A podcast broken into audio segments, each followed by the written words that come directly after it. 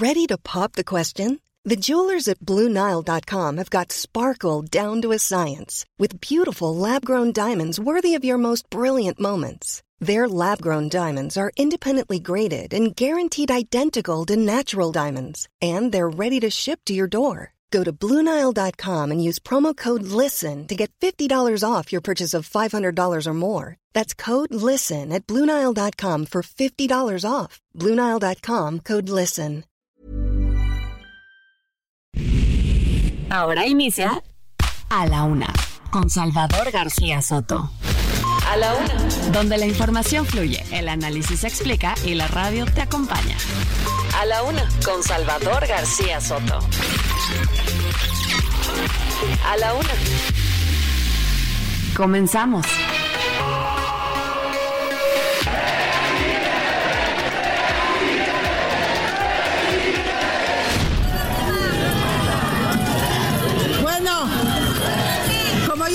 Discurso, voy a improvisar.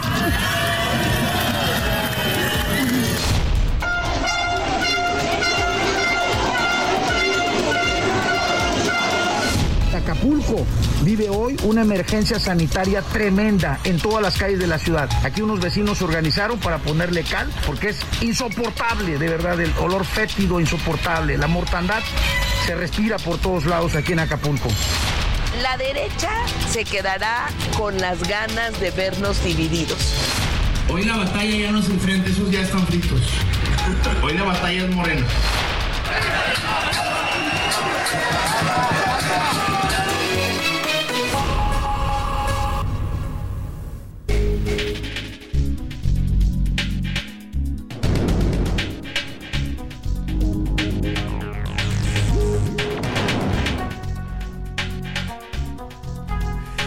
Una de la tarde con un minuto, una de la tarde con un minuto. Bienvenidas, bienvenidos a la una con Salvador García Soto en el Heraldo Radio. A nombre del titular de este espacio, el periodista Salvador García Soto, y de todo este gran equipo, ellas y ellos, profesionales de la radio, de la información, de la producción, yo les saludo con muchísimo gusto. Yo soy José Luis Sánchez Macías y le vamos a informar en este arranque de semana. Lunes 13 de noviembre, lunes 13 de noviembre nos enfilamos ya a la primera mitad de este onceavo mes y bueno, pues prácticamente ya nos quedan 45 días, 47 días para que lleguemos al 2024. Poco a poco, pian pianito, nos acercamos ya al fin, al fin de este año. Y bueno, pues con mucha información y mucho que contarle. Hoy, hoy tenemos 20 grados centígrados en este momento. Vamos a llegar hasta 23 grados centígrados. Ya los tiempos otoñales se sienten y se sienten bastante fuerte. Aquí en la capital, por lo menos en las tardes, noches y en las mañanas, está bastante fresco. Temperaturas entre 12, 10 grados centígrados y hasta 8 grados centígrados. Y bueno, pues esto a causa del Frente Frío número 9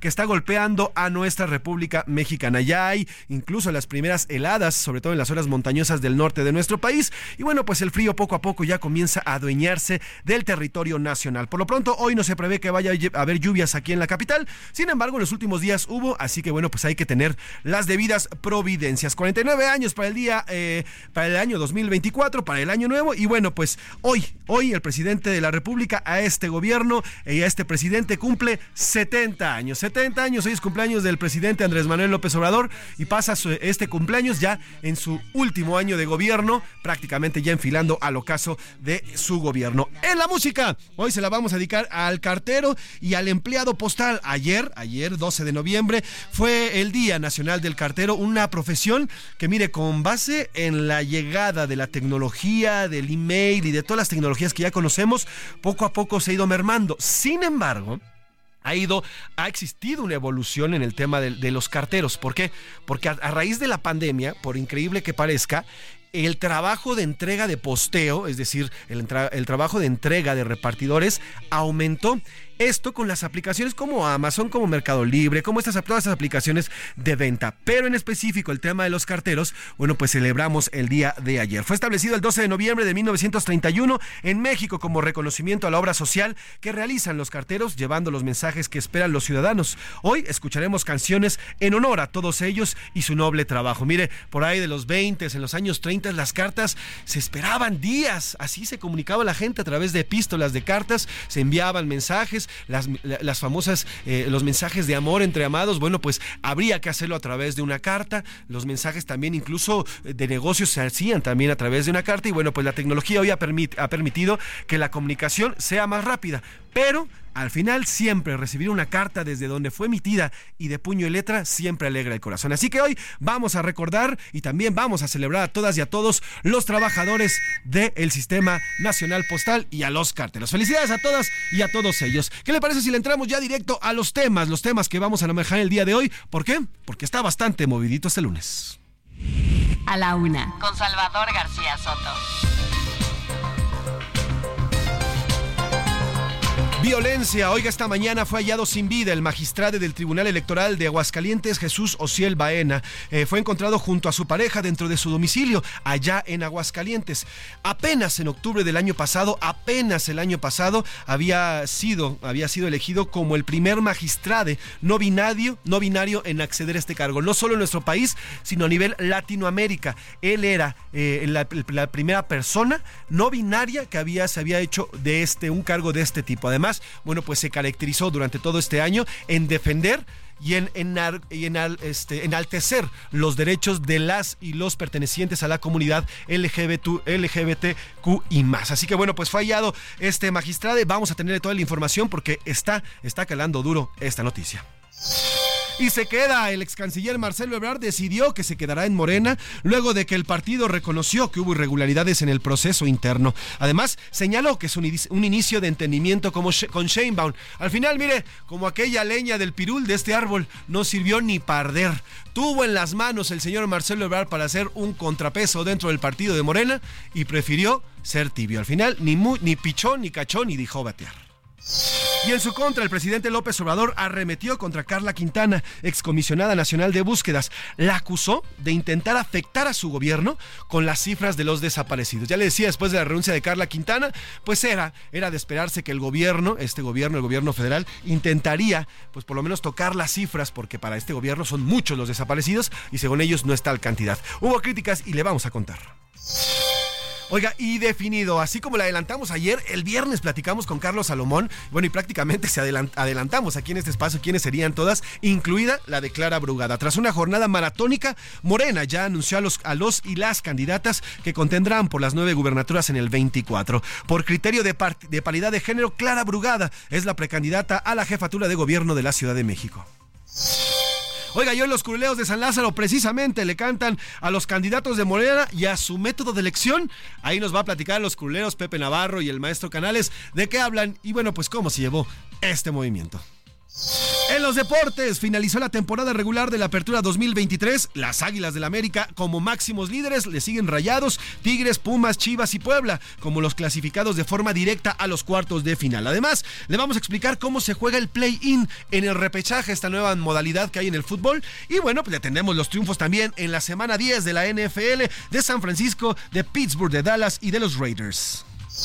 Y ya por último el entretenimiento y además de toda la información que vaya surgiendo a lo largo del día, Anaí Arriaga nos tiene las noticias más relevantes del medio de espectáculo. Ya se presentó el señor Luis Miguel aquí en, México, ya tuvo su primera presentación, fue en privada y a partir de, de hoy y mañana van a comenzar los conciertos allá en Monterrey.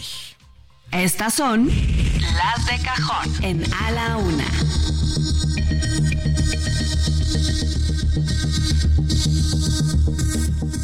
Una de la tarde con ocho minutos y arrancamos con la información. Jesús Ociel Baena Saucedo, primer magistrado electoral no binario. ¿Qué significa esto? Significa que él fue la primera persona que se inscribió y que fue electo como un magistrado pero sin género, es decir, no binario. Por eso es que se le, se le, denominó como magistrade.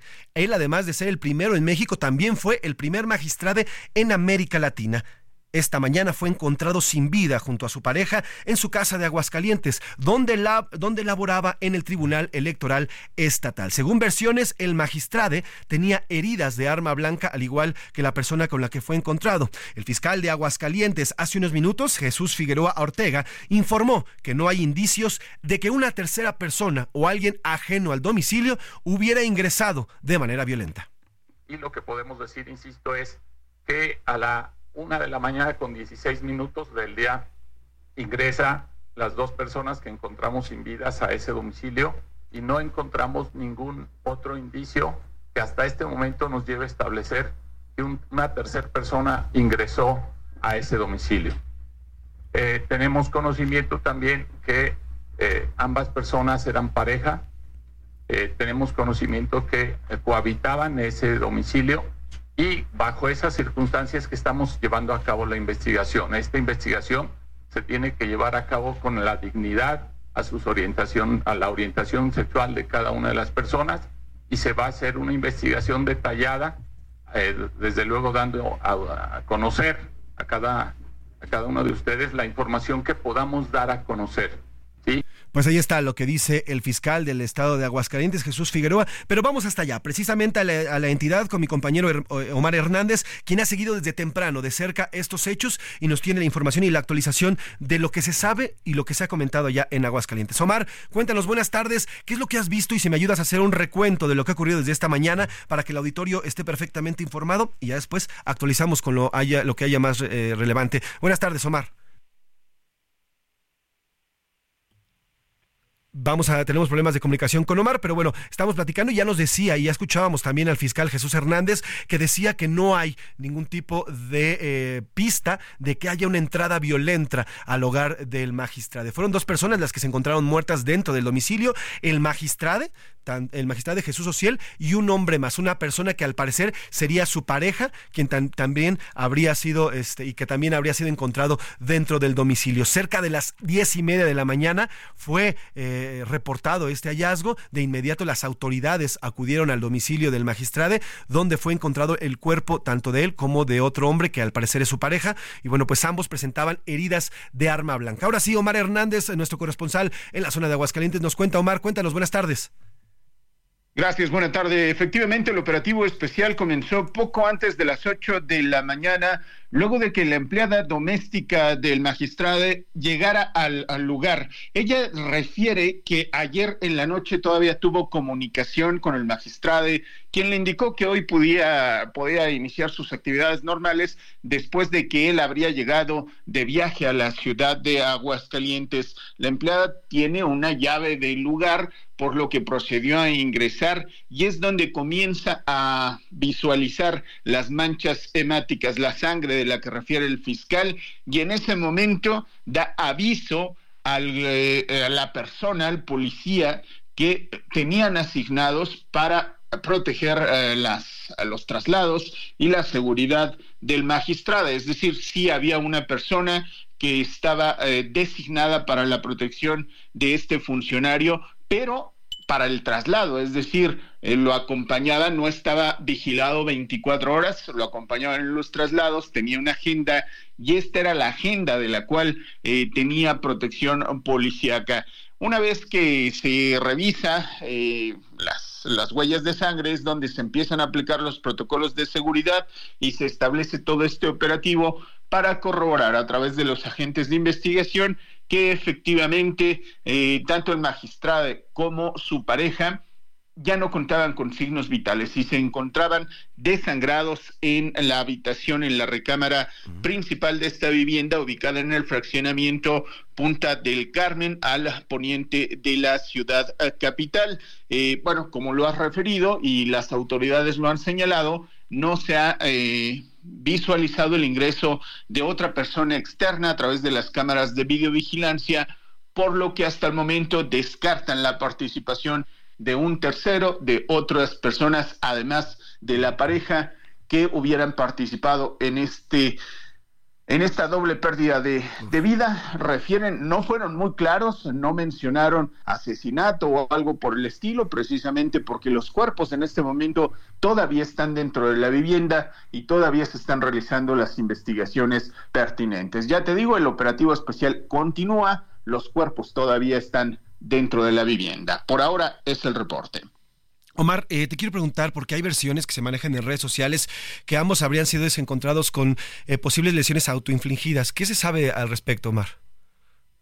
Sí, eh, fue precisamente lo que el fiscal del Estado mencionó en este mensaje a los medios de comunicación, navajas de, porque incluso él dijo, no sé si llamarles armas, porque son navajas de afeitar, las que hubieran originado estas heridas. Sin embargo, pudimos platicar con personas cercanas a la vivienda que evidentemente no quisieron dar una declaración oficial. Sus vecinos señalaron que no refieren ellos antecedentes de alguna pelea, de alguna discusión o que la pareja tuviera este tipo de conflictos, no de manera pública y que durante la noche tampoco llegaron a escuchar alguna situación que alertara sobre algún pleito dentro de la vivienda, pero sí las autoridades han manejado esta versión de las eh, cuchillas de afeitar como los objetos con los que se originaron las lesiones que finalmente los desangraron y les llevaron a la pérdida de vida. Pues estaremos pendientes, eh, Omar, hasta que las investigaciones vayan dando su información y el flujo correspondiente. Mientras tanto, te agradezco la información y te pido que nos, montamos, eh, nos mantengamos en, contacto por si hay algún tipo de información que retomar y que eh, dar a nuestro auditorio. Te agradezco el reporte, Omar. Que tengas buena tarde. Estamos al pendiente, buena tarde. Pues así está y es lo que hay hasta ahora. Y mire, vamos a hacer contacto precisamente con Victoria Sámano, ella es defensora de derechos humanos, ella además eh, pues es perteneciente a la comunidad LGBTQ y muchísimo más. Además también es fundadora, fundadora de YECA. Eh, bueno, pues esta es una organización para la atención a eh, mujeres y personas de la misma comunidad. y le agradezco mucho que nos tome la llamada en esta tarde de lunes. Victoria, ¿cómo está? Buena tarde. Hola, muy buenas tardes, muchísimas gracias. Pues eh, triste, molesta, eh, desconcertada con esta noticia de la mañana. Sin duda, más allá de las investigaciones, Victoria, de cómo vayan avanzando y cómo vayamos, vayamos conociendo información a cómo vayan eh, surgiendo en las próximas horas, eh, ¿cuál es la importancia, Victoria, de la presencia y, pues, del, del, trabajo que estaba haciendo el magistrado Jesús Ociel? ¿Cuál era la relevancia precisamente de su trabajo?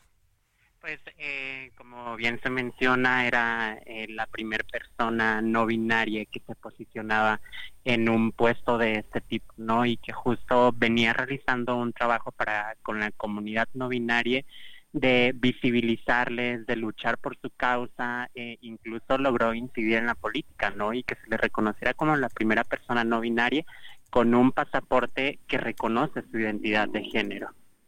Sin duda. Ahora, el trabajo y el activismo que llevó durante, porque nada más duró un año eh, al frente de, hasta esta lamentable pérdida, Victoria, duró un año, justamente en octubre del año pasado eh, fue designado como magistrade y bueno, durante todo este año hizo un constante trabajo en favor de la comunidad LGBTQI más y además, bueno, pues el mensaje que constantemente daba a través de sus redes sociales para aceptar y para que también los derechos de estas comunidades sean, eh, pues, sean respetados.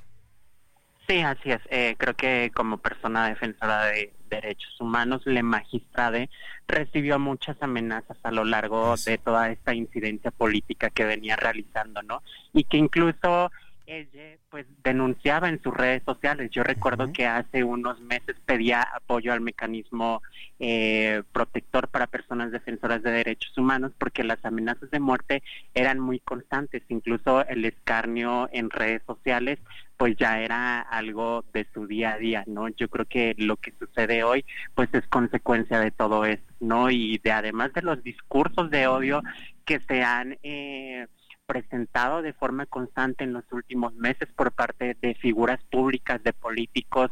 Creo que eh, todo este ambiente contra las personas de la diversidad sexual pues no es nuevo, sin embargo se ha intensificado y ahora pues lo hemos eh, desafortunadamente reflejado con la pérdida de Ociel Baena.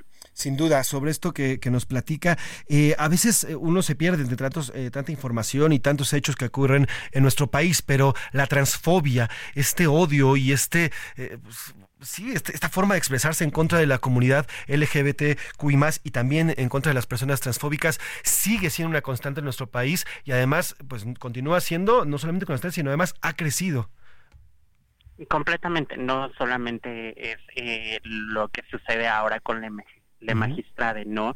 Eh, hace unos días, el sábado, si no mal recuerdo, por la madrugada en Puebla, una mujer trans también fue asesinada brutalmente con eh, obvios eh, violencia. Eh, entonces, pues no, no sé qué es lo que sucede. Creo que habría que empezar a, a aprobar más los derechos para las personas de la diversidad sexual, a darnos más seguridad, que es lo que necesitamos estamos en este ambiente tan tenso y tan inseguro que estamos viviendo.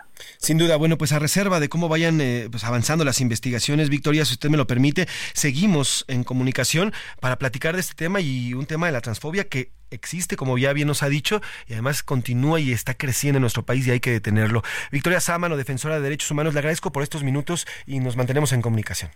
Muchísimas gracias, hasta luego. Gracias a usted, Victoria. Y mire, en la mañanera desde Sonora, la secretaria de Seguridad Federal, Rosa Isela Rodríguez, confirmó la muerte de Ociel Baena. Dijo que autoridades van a investigar si fue un accidente o un asesinato. Bueno, pues ya iremos viendo cómo, cómo es que eh, va resolviéndose ese tema. Por lo pronto ya aquí le informamos, habría indicios de que pues unas navajas fueron utilizadas, unas navajas de afeitar fueron utilizadas eh, en la muerte de ambas personas. No hay indicios de una entrada con violencia o de una tercera persona que hubiera estado en el domicilio del magistrade y bueno pues aparece el magistrade y su pareja muertos esta mañana. Eh, ¿Quién era el magistrade Jesús Ociel Baena? Miguel Ángel Ramírez nos cuenta.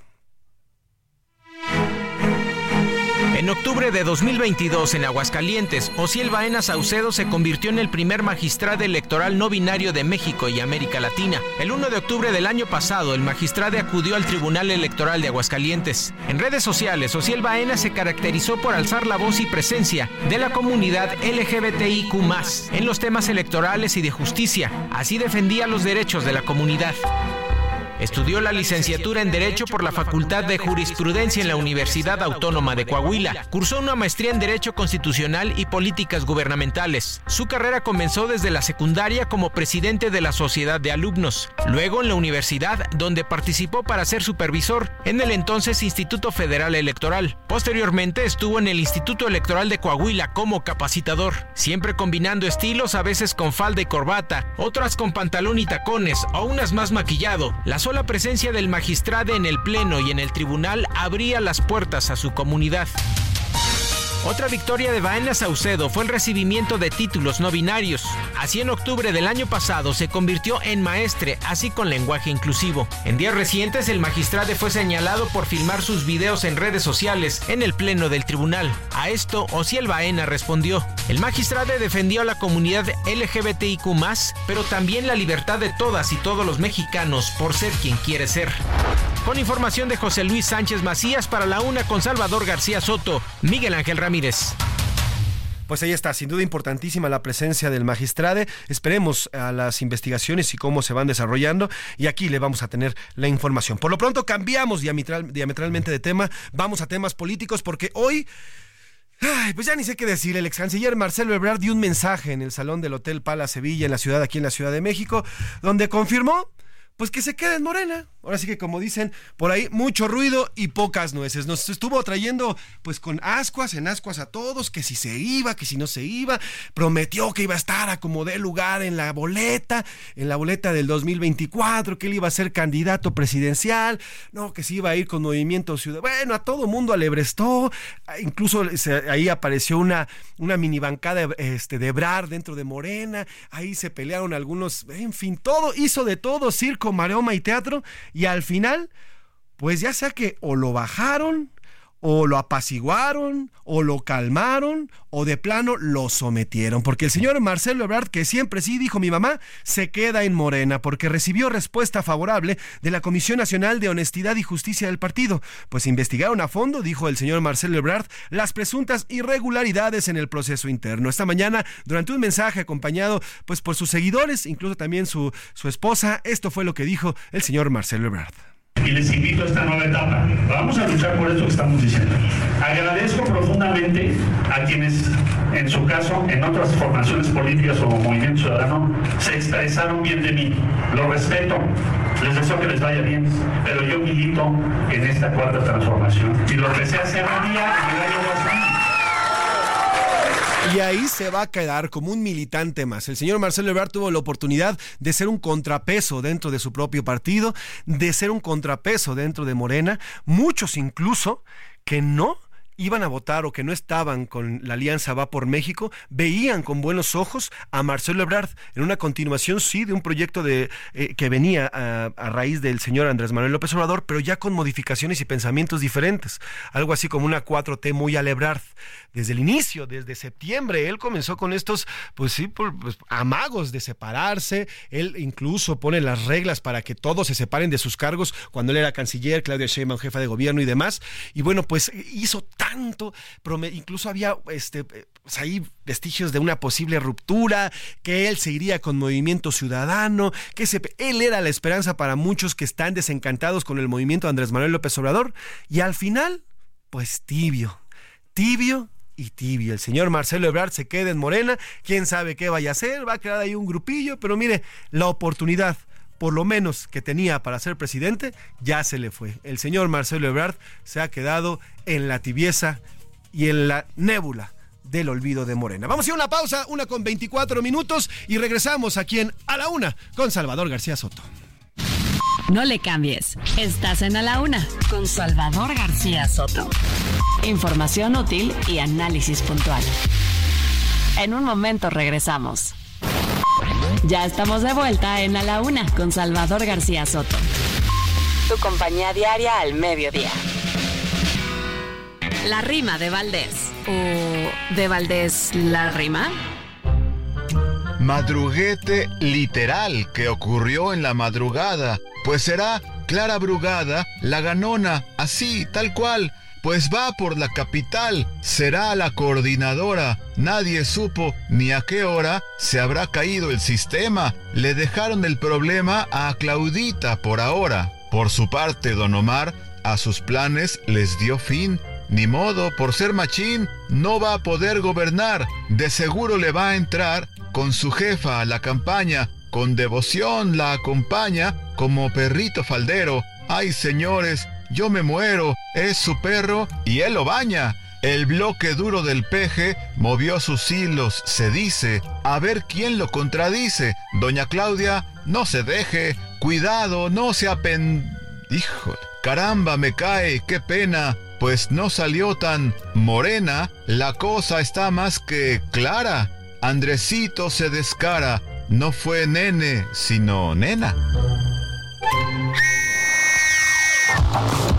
Este domingo cientos de trabajadores del Servicio Postal Mexicano recorrieron las calles de la capital para conmemorar el 12 de noviembre, Día del Cartero. Fue el 20 de agosto de 1986 que por decreto del presidente Miguel de la Madrid se creó el organismo descentralizado del Servicio Postal Mexicano.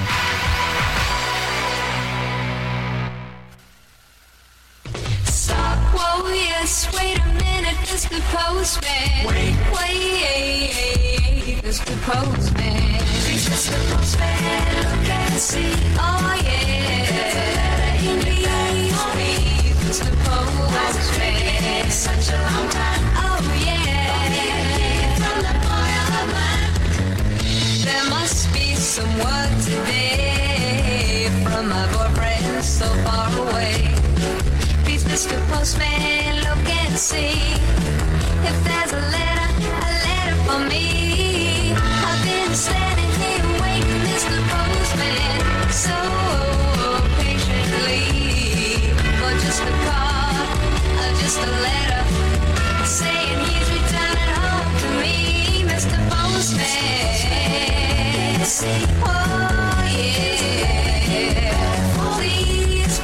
Una de la tarde con 32 minutos, una de la tarde con 32 minutos. Y estamos escuchando Please Mr. Postman o Por favor, señor cartero, una canción de 1975. Ya escuchó esta voz y estas voces son prácticamente inconfundibles. The Carpenters, una agrupación americana y bueno, de los años 70. Esta canción es uno de los éxitos de The Carpenters y es la letra de la protagonista. Espera una carta, justamente lo que le decía yo hace unos minutos, que antes así era la comunicación, era pasar días enteros esperando la respuesta de la amada o el amado, luego de haberle enviado una carta. Una respuesta que tardaría días y a veces hasta meses en, saberse. Y bueno, pues la protagonista de la canción le pide al cartero que revise en su bolsa, que revise en su bolso si hay alguna carta de su amado para ella.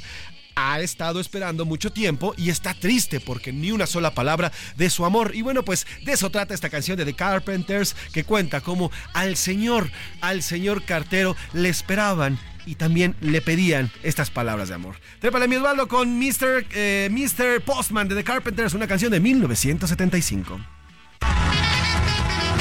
So many days you passed me by, seeing tears standing in my eyes.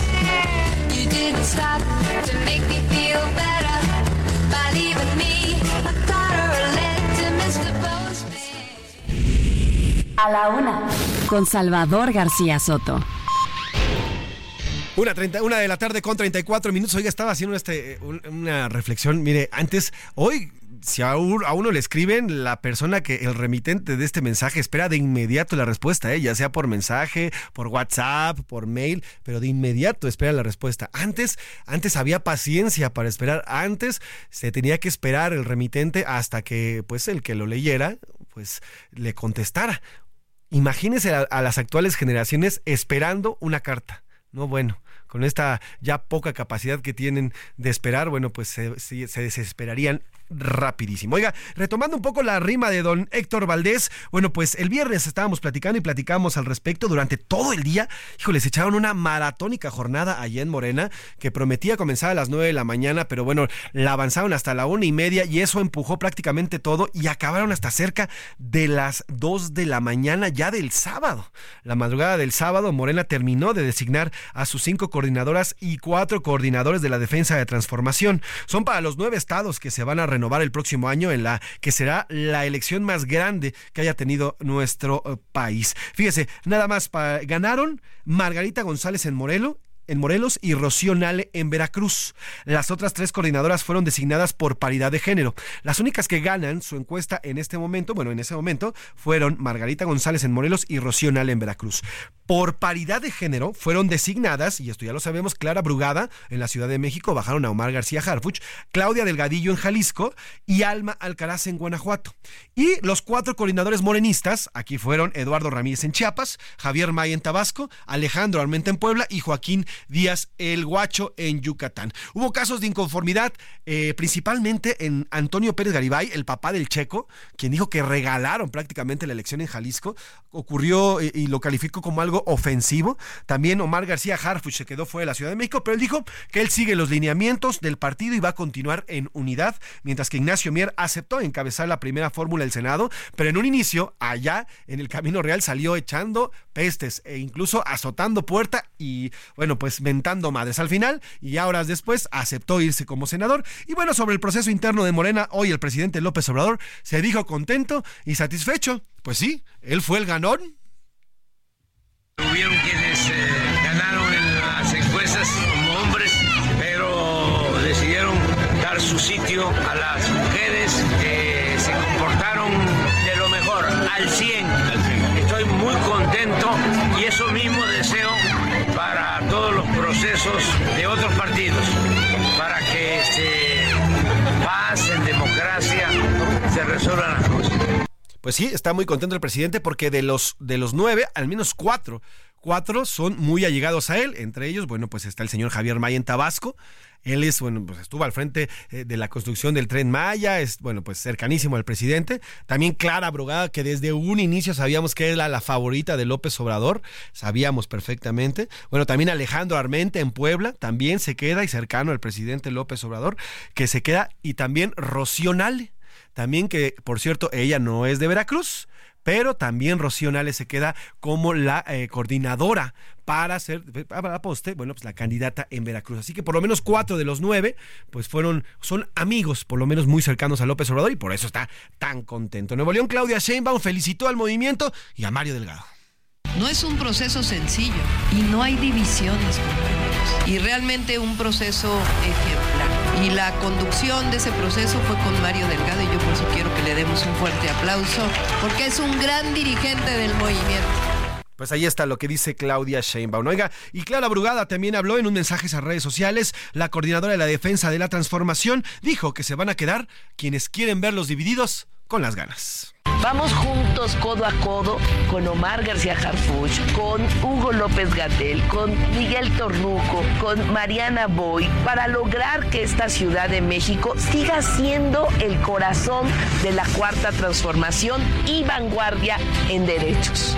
La derecha se quedará con las ganas de vernos divididos. Y mire, quien también estuvo bastante activa fue la senadora, aún senadora, Xochitl Galvez, quien presentó su quinto informe legislativo y ahora lo hizo, mire, en el Monumento a la Revolución. Ya ella ya está encargada como candidata presidencial, hizo este informe en el Monumento a la Revolución, retomó algunas partes de discursos como el de Manuel Cloutier, el de Luis Donaldo Colosio, a Eberto Castillo, y bueno, pues también habló de... Eh, el funcionamiento y cómo van a ellos como una alianza opositora a salir adelante en esta próxima elección. Además también habló, algunas veces se le cayó el discurso y ahí mismo ella pues supo pues sacar adelante estas palabras que dio ante cientos de personas allá en el Monumento a la Revolución. Amigas y amigos, hace casi 30 años, en este mismo lugar, Luis Donaldo Colosio veía un México con hambre y con sed de justicia. Eso sigue siendo verdad. Millones de mexicanos siguen teniendo hambre de sed y de justicia. Les tenemos que dar respuestas y esas respuestas no están en el pasado. Pude haber claudicado muchas veces. Motivos y obstáculos no me faltaron. La verdad de las cosas es que lo he intentado más de una ocasión y ya se me fue el discurso. Bueno, como ya no hay discurso, voy a improvisar. Bueno, pues si ya nos, dije, si ya nos dice que va a improvisar, pues ya no es improvisación. Entonces, bueno, pues así la vivió también Xochitl Galvez en este evento, que más que evento legislativo, pues fue un, un evento 100% electoral. Lo quien también ya está más que puesto es el señor Samuel García. Este domingo se registró como aspirante a precandidato presidencial de Movimiento Ciudadano. Dijo que confía en ganar la contienda y destacó que la batalla es con Morena, porque en el frente están fritos. Hay muy malos priistas que yo no trabajaría como Bartlett o como Alito o, o como ahora el exgobernador. Aquí estamos escuchando a, a Xochitl Galvez, que también se refirió a los priistas, bueno, durante este evento. Pero bueno, vamos a escuchar a Samuel García, a Samuel García que habla sobre el Frente Amplio por México y que les dice que están fritos en este, en este registro ya como precandidato de MC. No tengo duda que este 2024 vamos a ganar la presidencia, las gobernaturas, la Cámara de Diputados, la de Senadores. Las principales alcaldías se van a retener como Guadalajara, como Monterrey, como Campeche y nos vamos a multiplicar. Hoy la batalla ya no es el frente, esos ya están fritos. Hoy la batalla es morena. Vamos por ellos que van y se sienten seguros y tenemos siete meses para derrotarlos. Bueno, pues es lo que dice el, el, a un gobernador y bueno, pues ya a partir del 2 de diciembre será gobernador con licencia y ya precandidato, ahora sí, ya precandidato de MC a la presidencia de la República. Y bueno, pues muchos analistas lo que en realidad están viendo es que MC está, pues el subir al señor Samuel García como un precandidato y después a la postre un candidato presidencial, pues dividiría y nada más ayudaría a Morena en esta elección, lejos de ayudar a la oposición del partido oficialista. Eh, mientras tanto, también se registró en MC la senadora Indira Kempis. Fueron ocho en total. Los demás, Lorena Romo, Vite, activista ambientalista en Yucatán, Francisco Javier Rodríguez Espejel, de Ciudad de México, Javier Gerardo Lagunes Cisneros, de México, y Javier Gerardo Lagunes Cisneros también en Durango. Así que bueno, pues la senadora Indira Kempis denunció amenazas de MC tras su registro. Hoy, mientras tanto, durante el segundo informe de la bancada de los senadores de Movimiento Ciudadano recibieron a Samuel García al grito de presidente. Escuche cómo fue recibido Samuel García. Samuel García Sepúlveda.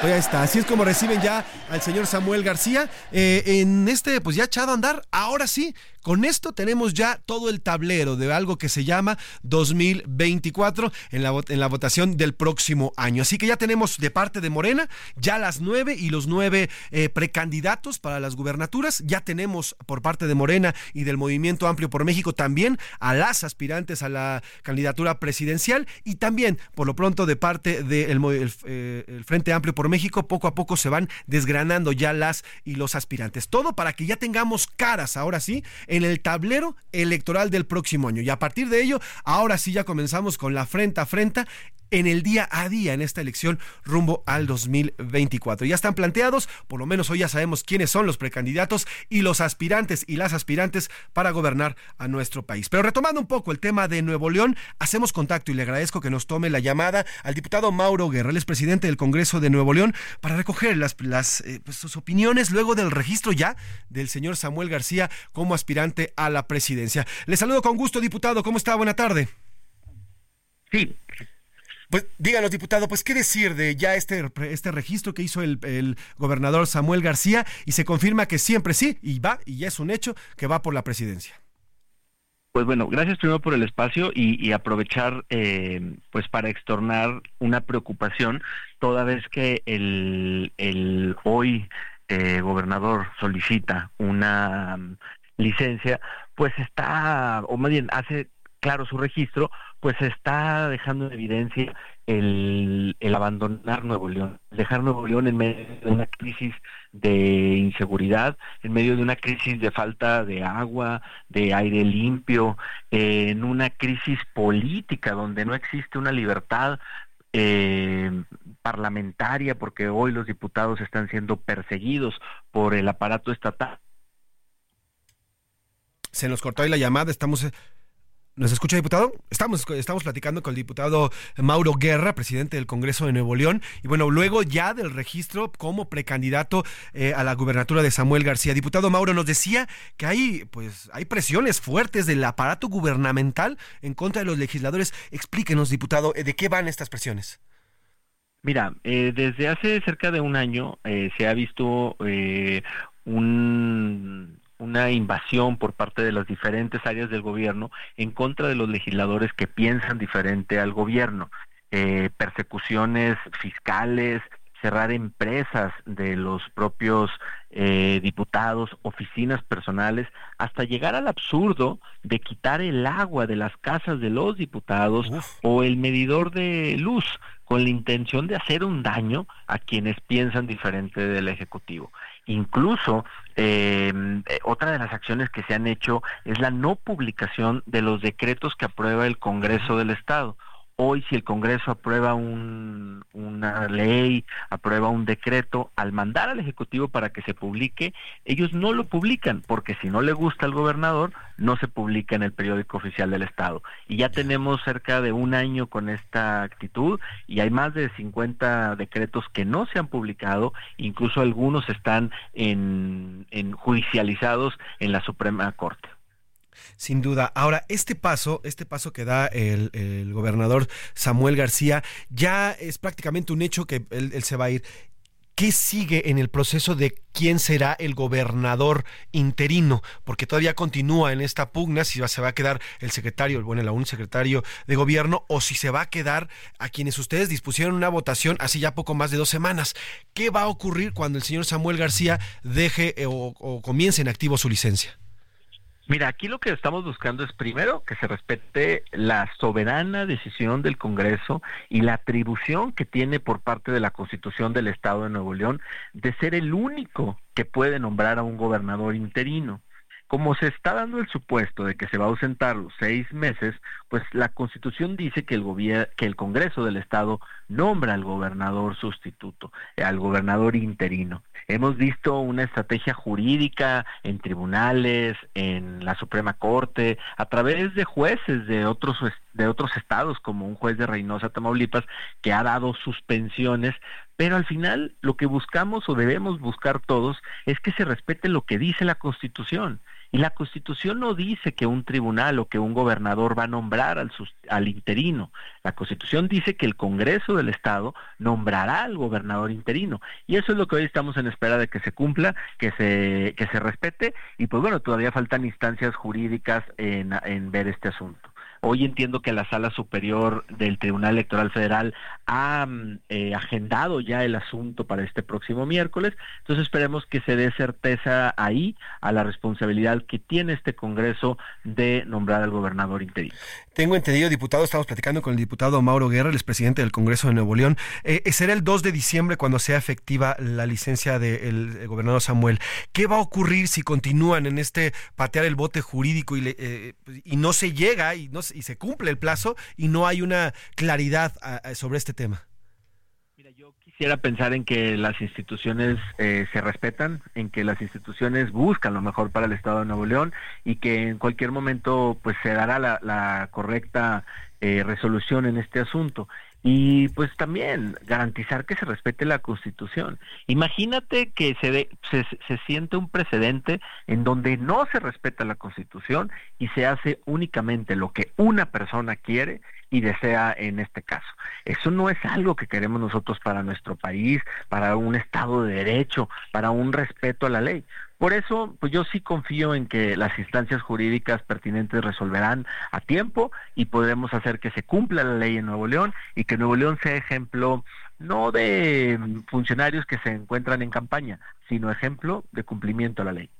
Ahora, eh, diputado, ¿cuál es la situación en este momento de Nuevo León? ¿Está como para que el actual gobierno, el, actual gobernador, pues deje el, el changarro y se vaya a buscar otra aspiración? ¿Cuál es la situación que está imperando hoy en el Estado? Mira, hoy somos el, estado con más homicidios en el país. Hoy la inseguridad ha crecido en nuestro estado. Hoy el tema del agua no está resuelto. La crisis de, calidad del aire se mantiene. Movilidad, ni qué decir. Hoy una persona se tarda más de dos horas en llegar a su trabajo, a su casa, a su escuela. Incluso hay empleados o trabajadores que hoy pierden bonos de puntualidad porque no hay la seguridad de que te puedas desplazar a tiempo en la ciudad. Largas filas para esperar el metro, el camión, y eso es lo que se vive día con día en Nuevo León. Ante eso, el gobernador decidió abandonar esos problemas, ir a buscar su sueño de ser presidente de la República y pues bueno, por eso urge que entre al, al gobierno alguien que quiera resolver estos problemas y que quiera coordinarse con el resto de los poderes, legislativo, judicial, etcétera, para poder lograr que verdaderamente pues se resuelvan estas crisis que tenemos en el Estado. En caso de que, digamos, yo, entiendo que ya hay herramientas, pero en caso de que no se defina ni parte de los tribunales ni de parte de, de ustedes de ese lado, que no se defina quién será el gobernador ya para el 2 de diciembre. ¿Existe algún mecanismo extra, además de lo que se tiene en la ley, para, para por lo menos nombrar a alguien que esté al frente del, cargo? ¿O qué va a pasar? Mira, yo insisto, el Congreso ya hizo esa chamba, ya nombró a ese gobernador interino. Yo lo que espero y, y, deseo por el bien de Nuevo León es que los tribunales resuelvan a tiempo y que no nos encontremos en una situación como la que comentas, porque eso no le sirve a Nuevo León. Y incluso también lo hemos dicho, si el gobernador quiere irse y quiere irse más de seis meses, pues adelante, que vaya por su sueño presidencial, pero que incluso pueda renunciar ya para que la ciudadanía pueda elegir en votación quién quiere que sea el gobernador sustituto que termine el periodo y no esta incertidumbre que hoy tenemos. ¿Qué mensaje le daría el diputado Mauro Guerra como presidente del Congreso de Nuevo León, presidente del legislativo local allá en Nuevo León, pues al ejecutivo, al señor Samuel García en medio de esta pugna que hay y en las aspiraciones que son totalmente legítimas del señor Samuel García, pero pues también ahora sí que como dicen, no quiere dejar su velita prendida en el estado de Nuevo León. ¿Qué mensaje le daría el presidente del Congreso al eh, ejecutivo de Nuevo León? El mensaje ha sido muy claro, que cumplamos la ley, que cumplamos la constitución y que cumplamos la palabra, que es lo único que quienes participamos en política tenemos, porque si queremos hacer lo que lo que queramos, a pesar de la ley, estamos dejando a un estado de derecho fuera, a un estado de derecho que no se respeta y eso no le conviene a nadie. En caso de que se definiera diputado por último, en caso de que se definiera en favor de Samuel García y fuera su secretario de gobierno el que se quedara desde el Congreso de Nuevo León, habrían eh, pues respuestas, digamos, pues sí pueden ser legales o respuestas a través de, me imagino, la Suprema Corte. Pues el Congreso creemos en las instituciones, creemos en el respeto a la ley, creemos en el respeto al Poder Judicial. Por eso seguiremos muy atentos de lo que se resuelva y garantizar que esté apegado a derecho y que se cumpla la ley. Pues estaremos pendientes, diputado Mauro Guerra, eh, a cómo vayan moviéndose las cosas. Todavía quedan cerca de 17, 17, 18 días para que se haga efectiva la licencia de Samuel García. Y por lo pronto, si me permite, hacemos contacto con usted conforme vayan avanzando las horas y los días para dar eh, actualización a este tema. ¿Le parece?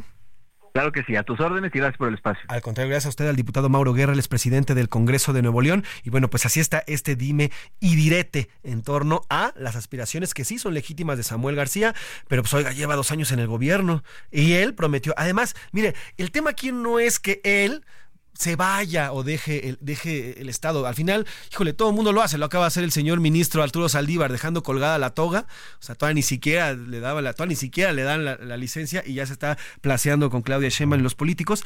Y bueno, pues aquí el tema es que el señor Samuel García una y otra vez prometió, hay videos, una infinidad de videos donde Samuel, no, yo no me voy a ir, aquí me voy a quedar, decía.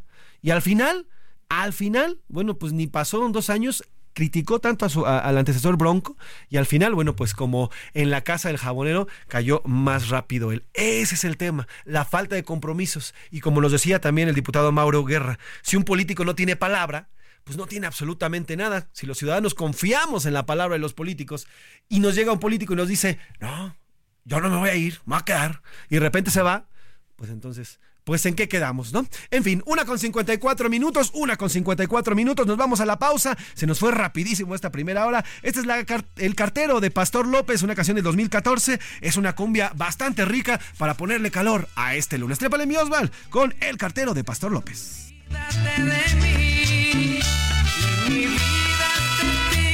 leyendo tu adiós. Esta carta está el fin que tú diste a mi amor. Llévate esta carta y que en ella le digo no te olvidaré. En un momento regresamos. Ya inicia la segunda hora de A la Una con Salvador García Soto. A la Una, donde la información fluye, el análisis se explica y la radio te acompaña. A la Una con Salvador García Soto. A la Una. Comenzamos. El Heraldo Televisión presenta Mesa de Análisis. En esta ocasión el tema es el derecho a la objeción de conciencia. ¿Por qué se quiere atentar en contra de la libertad de médicos y personal de salud? El exsecretario de Salud y exrector de la UNAM, el doctor José Narro Robles y el diputado Héctor Jaime Ramírez Barba hablarán del proyecto legislativo que deberá discutir el Senado y que intenta trastocar los derechos a la libertad y a la objeción de conciencia, un tema de la mayor trascendencia que aborda el tema de salud en México y la importancia del respeto a las convicciones éticas de todas las personas y en este caso, en especial, de miles de médicos y personal de salud del país, que será analizado desde diversos ángulos por los especialistas en la materia. Conduce la periodista Blanca Becerril. No te la pierdas, miércoles 15 de noviembre a las 12 horas en el Heraldo Televisión. Transmisión abierta y por cable en Canal 8 de televisión, Sky, Total Play, YouTube, Facebook y X.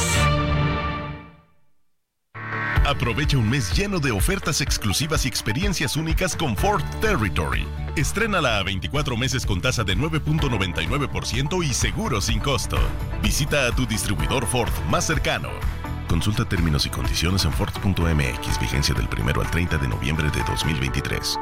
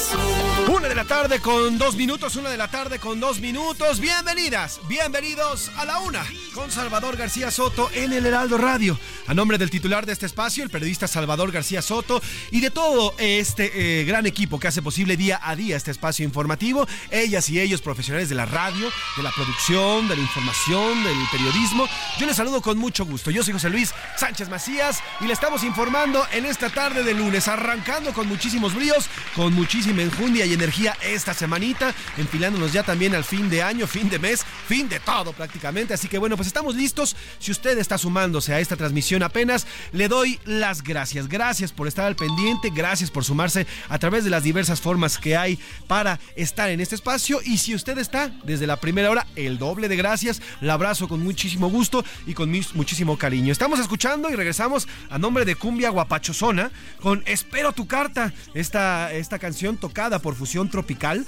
un grupo chileno de cumbia que nos cuenta una historia más de desamor en donde el cartero y el servicio postal se ven involucrados en el pues en esta separación, en la separación entre dos personas, entre dos, pues, dos amantes que han decidido terminar esta, eh, esta, esta relación y bueno, que muchos centennials y millennials nunca van a conocer. Imagínense ahorita un, mira, un, un millennial, un millennial como yo todavía más o menos lo entiende. Pero un centennial ahorita, imagínense que lo corten, que corten a, su sobrino, a su hijo de 20, 25, 22 años y que lo hiciera por carta. No, hombre.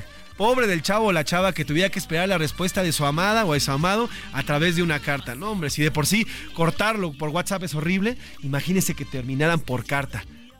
Que le mandara la carta del noviembre y usted se enterara hasta diciembre que ya no son novios. Y la No otra y el otro, nada. no pasa nada. Y el presidente, en fin, de eso justamente habla Fusión Tropical en esta canción de 1998. Y trépale, mi Luis, esto es Espero tu carta de Fusión Tropical. Hace tiempo que espero una carta de amor para saber si me amas como te amo yo a ti. Pasa, pasan los días y nada llega de ti. Triste llora mi alma y mi corazón.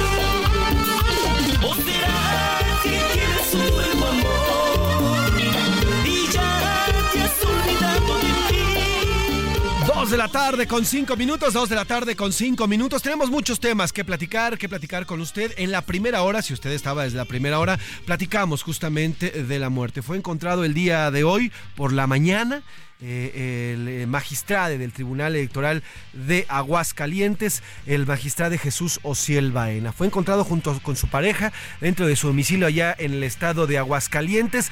Al parecer, y eso es lo que ya adelantó la fiscalía, bueno, pudo haberse tratado de heridas autoinfligidas. ¿Por qué? Porque no hay, ya lo dijo la fiscalía, no hay rastros de una tercera o de una tercera persona que haya ingresado al hogar y además, bueno, en la escena de crimen encontraron algunas navajas tipo de afeitar y algunas heridas, bueno, pues eh, que harían pensar, todavía no es nada definitivo, le repito, son eh, adelantos que ha emitido la Fiscalía de Aguascalientes, pero bueno, pues aquí ya se lo informamos, harían pensar que a lo mejor todavía no se define, son eh, heridas autoinfligidas. También platicamos con eh, las elecciones, oiga, ya está definido el tablero, ya se definieron de un lado y del otro quiénes serán los y las candidatas, así que bueno, pues ya está iniciado y echado a andar el proceso electoral. Y bueno, pues la tibieza de Marcelo Ebrard que dio mucho brinco, mucho brinco y al final pues no brincó ni más. Así es, anunció, incluso dijo que por ahí dijeron que se iba a separar de Morena, que se iba a pelear y que hasta iba a jalar toda su bancada en el legislativo y mira, al final mucho ruido y pocas nueces. No pasó nada, el señor Marcelo Ebrard se queda en Morena,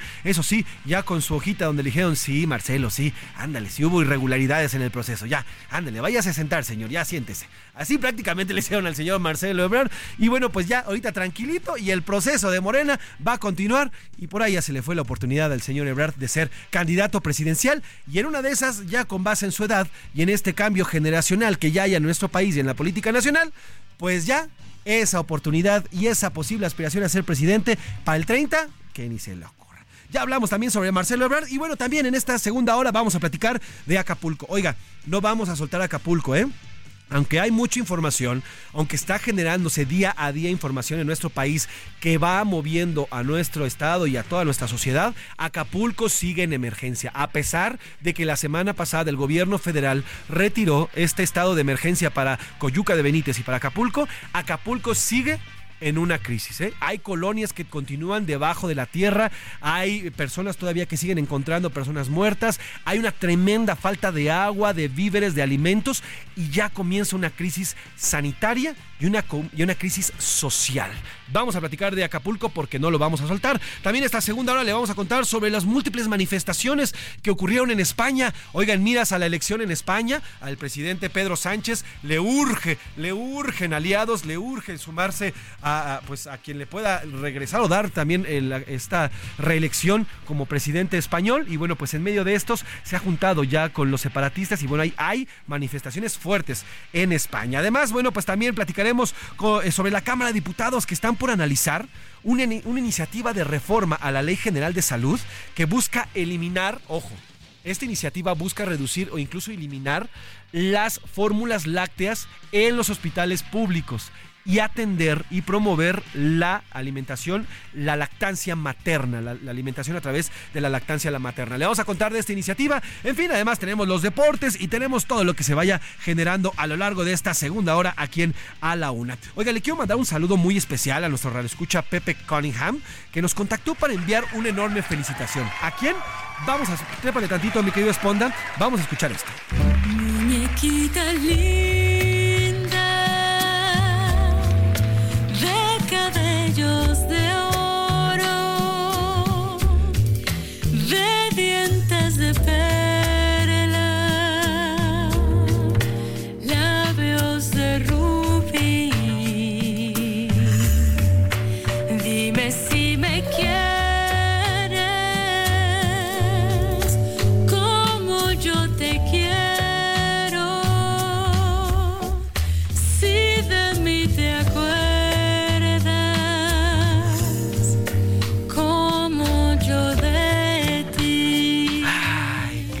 Gran, canción. Se llama Muñequita Linda esta canción. Y esta hermosa voz a quien estamos escuchando es Ana Paula Malagón. Ella es una soprano tabasqueña y está comenzando a romperla en grande a nivel internacional.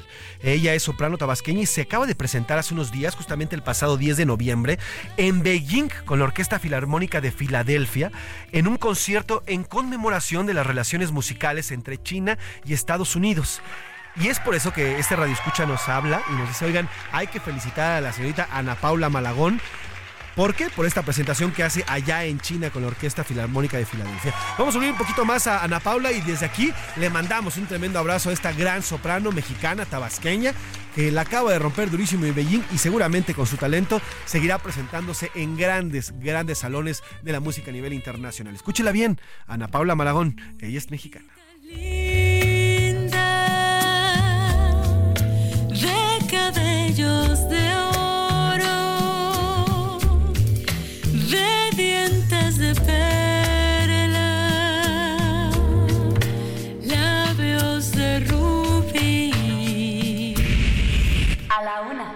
Con Salvador García Soto.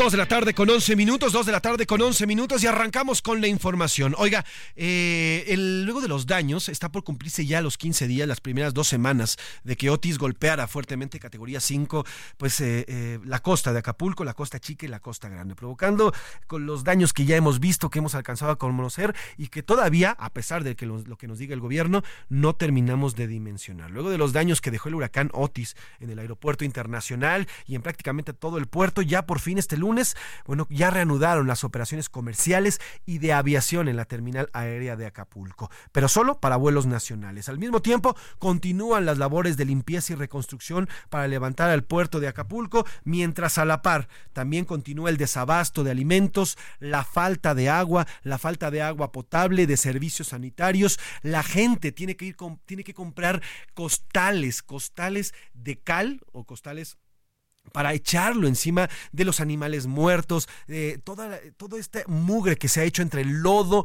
los animales muertos que ya le digo que, sea, que pues, se los llevó las, lastimosamente la corriente y toda la basura que fue arrastrando la corriente cuando pegó el huracán. Bueno, esto se convirtió en unos verdaderamente pegostes enormes de pues, pura porquería. Y eso está generando el, durante la descomposición, pues ya una crisis también sanitaria. Además, bueno, pues no hay agua, no hay agua para tomar, pero tampoco hay agua para, para asearse, tampoco hay agua para lavarse las manos. Los servicios como luz, como electricidad, como el tema de también del internet, a veces son esporádicos. Todavía hay colonias donde no hay luz, a pesar de que ya nos dijeron de que se restableció el servicio, sí, claro, para los postes que se quedaron levantados. Pero ya lo hablábamos de hace dos semanas, más de 800 postes se cayeron. Estos no han sido levantados en su totalidad. En fin, más allá de lo que nos quieran decir desde las cifras oficiales y desde el discurso oficial, Acapulco sigue necesitándonos. Acapulco sigue eh, viviendo una tragedia día a día. Las familias continúan viviendo en la tragedia. Y esto, esto no le vamos a quitar el dedo del rincón. Ricardo Romero nos hace el recuento de cómo va Acapulco y sobre todo el tema de las personas fallecidas y las próximas crisis que puedan surgir ahí en Acapulco. Vamos a construir juntos este Acapulco, que debemos de hacerlo hoy una nueva oportunidad, que renazca de las cenizas. Continúan las labores para levantar al puerto de Acapulco luego de la devastación que dejó el paso del huracán Otis. Este lunes en su conferencia matutina, el presidente López Obrador dio a conocer las cifras de personas fallecidas y no localizadas, según datos de la Fiscalía de Guerrero. Asimismo, reiteró que continúa la búsqueda de otras 26 personas desaparecidas. De acuerdo a la Fiscalía, son 48 fallecidos y de los desaparecidos o personas no localizadas ya solo faltan por localizar 26. Por su parte, funerarias en Acapulco refieren que el número de víctimas mortales es mayor a 48 personas, pues reportan al menos 350 muertos tras el impacto de Otis. Acapulco vive hoy una emergencia sanitaria tremenda en todas las calles de la ciudad. Aquí unos vecinos se organizaron para ponerle cal porque es insoportable, de verdad, el olor fétido insoportable. La mortandad se respira por todos lados aquí en Acapulco. La Secretaría de Infraestructura, Comunicaciones y Transportes, a través de la Agencia Federal de Aviación, informó que a partir de este lunes 13 de noviembre concluye el puente aéreo humanitario del Aeropuerto Internacional de Acapulco, por lo que hoy mismo se reanudarán las operaciones comerciales y de aviación general, pero solo para vuelos nacionales. Así la situación en Acapulco a 19 días del paso de Otis. Para la una con Salvador García Soto, Ricardo Romero. Pues ahí está, ahí está parte de la situación. ¿eh? Esto es parte de la situación que se vive hoy en Acapulco. Acapulco continúa en riesgo, Acapulco todavía continúa en alerta. Porque, ojo, todo lo que nos contaba Ricardo, esto que está pasando, que viven las personas en las calles, se puede y ya comienza a verse como una crisis sanitaria. Está el tema del dengue. Hay un aumento en los casos de dengue, no solamente en Acapulco, sino a nivel nacional las personas, yo he platicado con muchos acapulqueños este fin de semana, tuve la oportunidad de platicar con muchos, no hay estas nebulizaciones que se hacían antes. Los camiones pasaban eh, aventando un insecticida que mataba al mosquito, que es el causante del dengue. Sin embargo, hoy no han habido estas, eh, estas campañas para eliminar al mosco obviamente el clima y allá continúa como continúa y como ha sido siempre en Acapulco y esto está provocando, el calor está provocando que todos los desechos que están en las calles pues eh, se vayan eh, pudriendo mucho más rápido. Y esto y todo esto está en las calles, todo esto lo está, lo está respirando, toda la gente lo está respirando, toda la gente está conviviendo con ella. Mire, nada más como dato, el dengue en nuestro país ha aumentado hasta 183% los casos de dengue en comparación con el 2022 y 2021. 183%. Esto, bueno, pues en un ambiente que se supone que está cuidado. Ahora imagínese en Acapulco, donde todavía hay lugares donde no pueden acceder las brigadas de salud donde no pueden acceder todavía con automóviles, donde todavía tiene la gente tiene que bajar desde los cerros para tener algún tipo, algún tipo eh, pues de ayuda como agua, como alimento. Bueno, sumado a esto también todavía está el miedo de la inseguridad. La gente continúa siendo brigadas a las afueras de sus manzanas, de sus colonias, para evitar que otras personas entren, roben y secuestren. Eso es lo que hoy se está viviendo en Acapulco. A pesar de que nos digan que los amarillistas, no, la, la, situación sigue crítica allá, es necesaria toda la ayuda, no se ha acabado porque los mexicanos continuamos y continuamos y hay que continuar con esta ayuda, sin embargo no es suficiente la, esta reconstrucción que dicen que puede quedar a partir del próximo año, bueno, pues se ve, la verdad, muy difícil. Hay que seguir y vamos a seguir poniendo el dedo en Guerrero, poniendo el dedo también en el renglón de Acapulco, porque la crisis allá continúa. Oiga, vamos a dar un pequeño giro en la información. Ya le decía al arranque de este espacio que el ex canciller Marcelo Ebrard confirmó que se queda en Morena porque recibió respuesta favorable de la Comisión Nacional de Honestidad y Justicia. Y bueno, pues así anuncia y bueno, además apaga ya todas, eh, pues, aquellos que decían que se iba que se iba a ir de Morena, que tal vez iba a romper con Morena, que se iba a ir con Movimiento Ciudadano y bueno, pues al final el señor Marcelo Ebrard se queda en Morena, pero también con una carta en la cual, bueno, pues eh, la misma comisión de Morena dice que sí, en efecto hubo irregularidades en el proceso. Pero para hablar de esto, saludo en la línea y me, y me da gusto que nos tome la llamada y se lo agradezco a la diputada Selene Ávila. ¿Cómo está, diputada? Buena tarde. Muchísimas gracias, José Luis. Un, un, abrazo para ti, para todo el auditorio del Heraldo Radio y también para Salvador García Soto, a quien le destaco que es un gran periodista. La verdad es que lo es. Y quiero mandarle un abrazo a la distancia con gran afecto, a la orden. Gracias, diputada. Eh, oiga, pues para arrancar, ¿Cuál es su opinión? Al final, eh, Marcelo Ebrard se queda en Morena, al final ya no va a estar en la boleta del 2024 como lo había prometido y lo había dicho hace unos meses. Y bueno, pues, eh, como dicen por ahí, mucho brinco y para estar el suelo tan parado, tan parejo. Con esa frase, aunque la respeto, me parece que además en política las cosas cambian día con día. Uh -huh. O sea, que que sí, él efectivamente dijo que iba a aparecer en la boleta para el 24, pero también es un estadista, es un político uh -huh. pragmático, es un hombre que no es nuevo en esto, que tiene un gran expertise y que él decidió quedarse en Morena uh -huh. por las razones que ya esgrimió. Además, finalmente la Comisión de Honor y de Justicia reconoce que sí hubo irregularidades en el proceso de democracia interna, como se le llamó, y bueno, él toma una decisión que me parece que es muy respetable, que es un hombre de cálculo político, que sabe lo que hace, es un hombre que siempre ha mostrado lealtad al presidente y, y bueno, finalmente te digo que en política las cosas cambian, querido amigo, día uh -huh. con día y hay otros factores que influyen en las decisiones que puedas tomar. En ese sentido me parece que hay que respetarlas porque solamente el que las vive las entiende. Claro. Es muy fácil desde afuera verlas y y, y es, es parte de la naturaleza humana, no lo juzgo, eh, eh, criticarlas o cuestionarlas, lo cual además es legítimo, Totalmente. por supuesto, es legítimo y no debemos de acotar eso, es un derecho humano puesto en la Constitución, en el sexto, entonces eh, me parece que él ha dado su postura, sus argumentos, él una de las cosas que pedía precisamente para poderse quedar en Morena era que se reconocieran pues, las irregularidades dentro del proceso en ese sentido se cumplen. Otra era que se repusiera el proceso, pero ya los tiempos ya no te dan para que se reponga el proceso.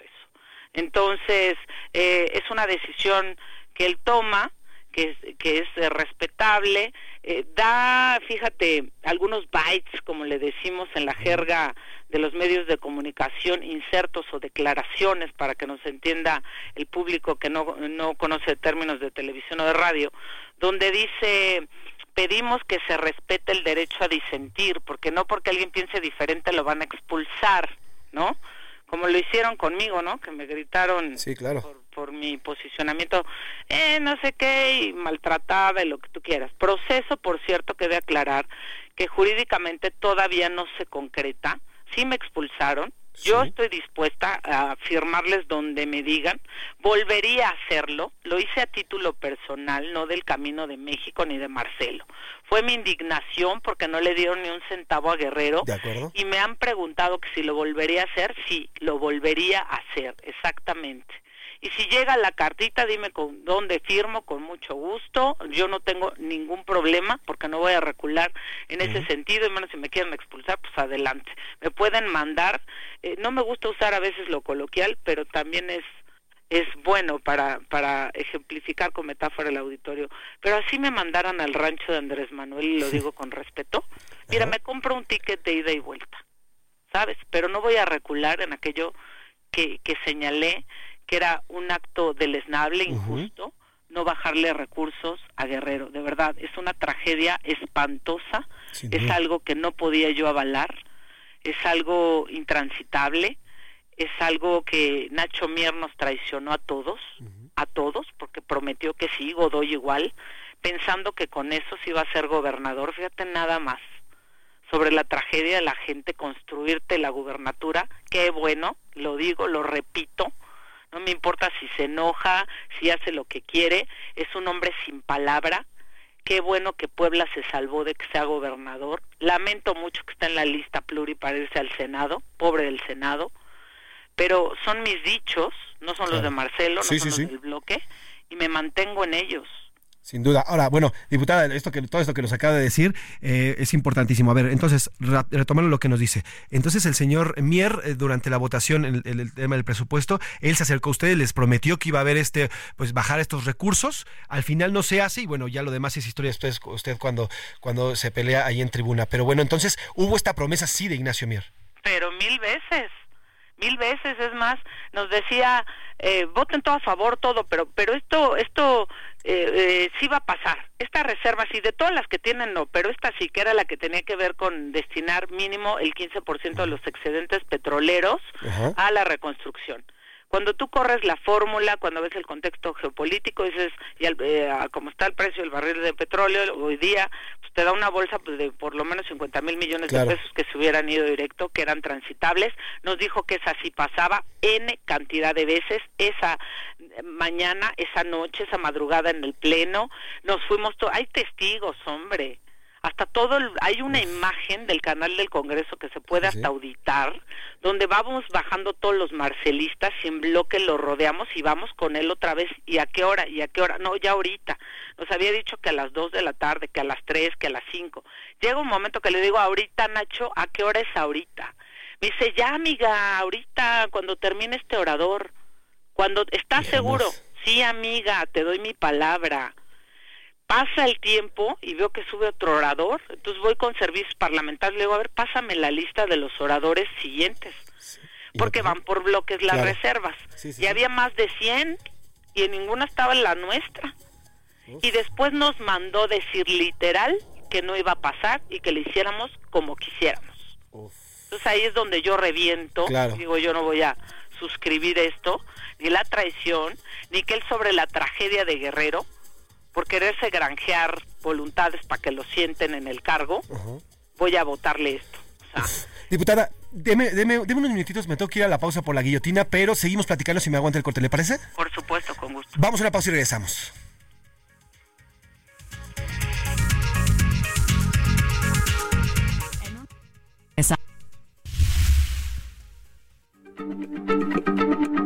Heraldo Radio, la H se lee, se comparte, se ve y ahora también se escucha.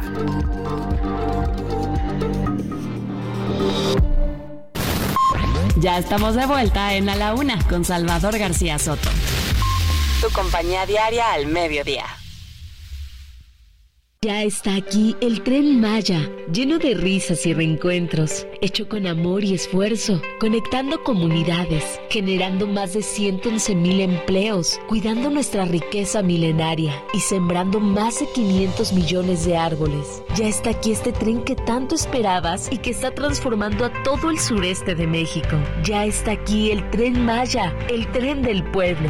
Súbete al tren. Gobierno de México.